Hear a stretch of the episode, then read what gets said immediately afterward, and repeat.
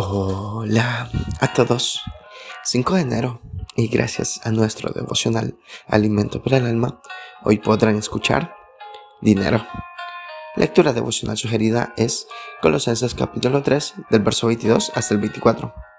Nos dice ambos versículos, y todo lo que hagáis, hacedlo de corazón, como para el Señor y no para los hombres, sabiendo que del Señor recibiréis la recompensa de la herencia, porque a Cristo el Señor servís.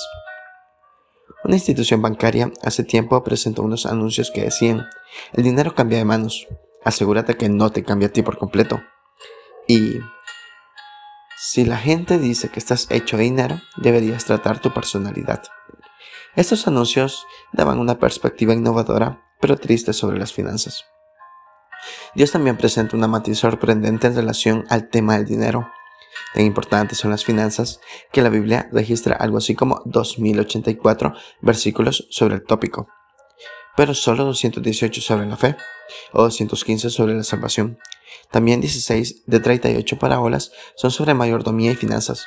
Eso significa que uno puede tener abundancia en tesoros terrenales y aún así una profunda pobreza en el alma.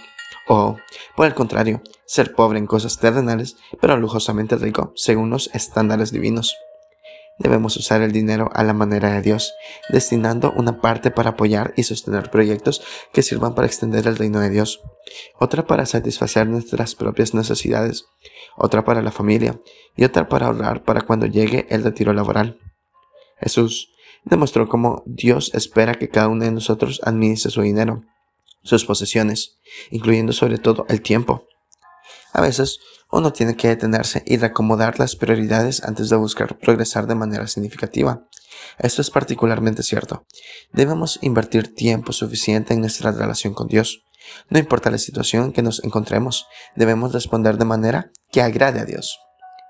Devocional escrito por Alejandro Constantino, en México. Las cosas materiales tienen su lugar. Muchas gracias por escuchar.